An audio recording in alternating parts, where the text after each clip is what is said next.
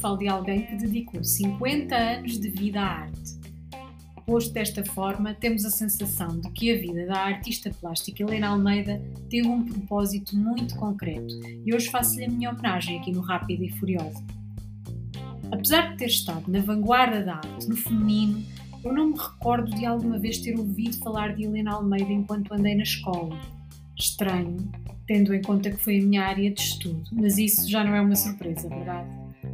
Atualmente, os mais atentos poderão ouvir o seu nome com mais frequência, mas é sempre bom relembrar a importância do papel que teve na forma pioneira como trabalhou o desenho, a gravura, o autorretrato, a noção de espaço, a fotografia e a relação do corpo dentro e fora da tela, questionando até a necessidade de tela. Nasceu em Lisboa em 1934 Estudou pintura nas Belas Artes e, com uma bolsa da Fundação Gulbenkian, continuou o percurso académico em Paris.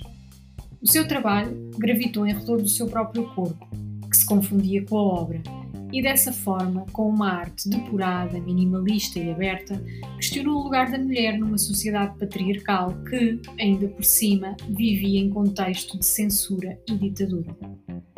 A série de fotografias com a palavra ouve-me, em que aparece com a boca ou com os olhos tapados, ou a série fotográfica com a palavra ouve escrita sobre a boca, são bons exemplos, embora, e isto é muito importante, a artista recusasse um vínculo ao feminismo.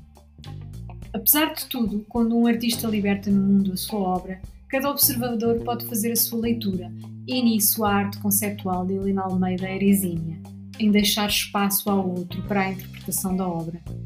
E nós precisamos de tanto espaço. É tão bom. Beijinhos!